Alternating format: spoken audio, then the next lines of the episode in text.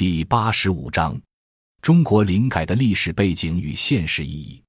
非常感谢有这个机会来向大家汇报在林业改革调查研究中形成的体会。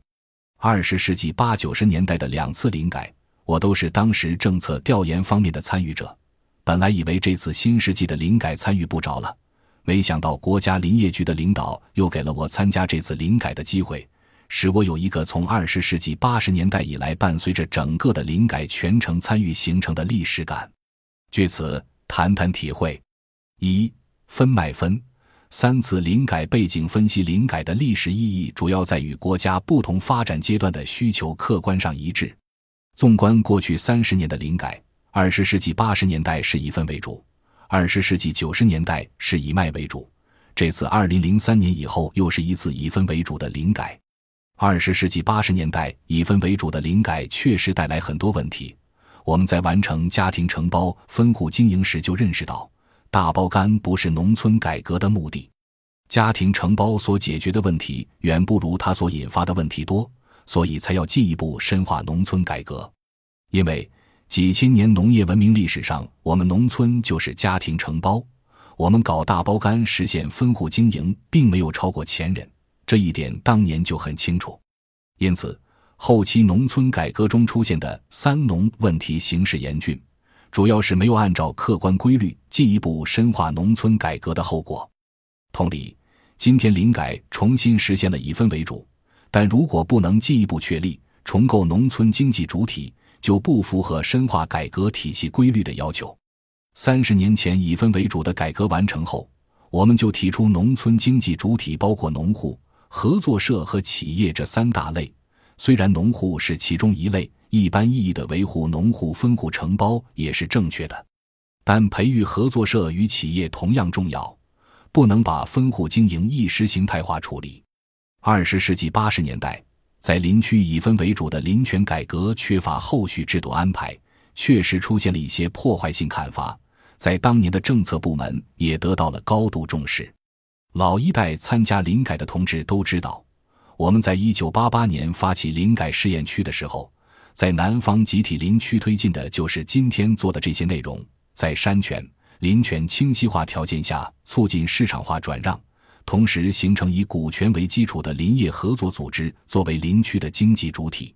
实践证明，只有在林区的规范交易经验足以构建制度的条件下，才能进一步引入外来企业投资。后来之所以在二十世纪九十年代陡然转变为以卖为主。是因为一九九三年中国遭遇到了财政、金融、外汇三大赤字同步爆发的政府债务危机。世界银行曾经计算过，中国在二十世纪九十年代的综合负债率与 GDP 的比值超过了百分之一百四十六。今天欧盟国家遭遇到的债务危机，早在二十世纪九十年代中期的中国就曾经严重的多地爆发过。在那个仍然维持对中国制裁的年代。西方主导的国际舆论普遍是幸灾乐祸的，没有谁会出手相救。今天欧盟发生债务危机，要中国人出手相助，他们忘了当年中国人是怎么度过金融危机的。其实，中国包括国企的许多方面都在以卖为主，更何况林区很多地方财政是高度赤字，银行是严重贷差。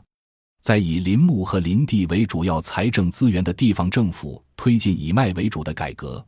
主要是他们应对赤字和债务危机的客观结果，并非谁主观上就想这么做。到一九九八年，因国企改革造成数千万职工下岗，农村改革造成农民负担过重等问题，都加剧了内需不足，加之东亚金融危机导致外需下降，中国开始进入了产业过剩和通货紧缩。接着。世纪末的生产过剩又相继引发新世纪的商业过剩和金融过剩，也就是说，产业资本、商业资本、金融资本这三大资本在新世纪都出现过剩，而这一点恰恰和当今全球化的内因是全球过剩在本质上是相似的。在这种情况之下，二零零三年以后开始的再次以分为主的林业改革就具有了相当重要的现实意义。如果说二十世纪八十年代初以分为主的那场林权改革，是在一九七九年和一九八零年国家财政严重赤字压力下，被中央地方分灶吃饭的财政甩包袱政策给带出来的。那么，派生的一个客观效果却有重大历史意义。当年一镢头刨出来个大金娃娃的说法很形象，实质上就是占人口百分之八十的农民和所谓城市资本密集的工业化过程相对而言脱钩了。从经济角度来说，在发展理论上，这叫去依附。中国百分之八十人口生活的农村地区，可以不再依托现代化城市部门，这是一个被称为二元结构的特殊的体制条件。而此前之所以林业危困，在于国家工业化的原始积累造成林区资源的被资本化，国家直接占有林区资源，以极低的林价来获取剩余。所以说，不仅农业有剪刀差。林业也有剪刀差，剪刀差是导致林区和农村一样的贫困状况的主因，因此那不是林业穷，如同农村普遍贫困不是农业穷是一个道理。正因为国家工业化原始积累提取了过多的积累，才有二十世纪八十年代的以分为主，使得政府退出最不经济的农村，才有包括林区在内的农村和资本化过度集中的城市经济脱钩。那既然实现了去依附，就意味着百分之八十的人可以依靠农民家庭与平均占有自然资源的直接结合来维持基本生存，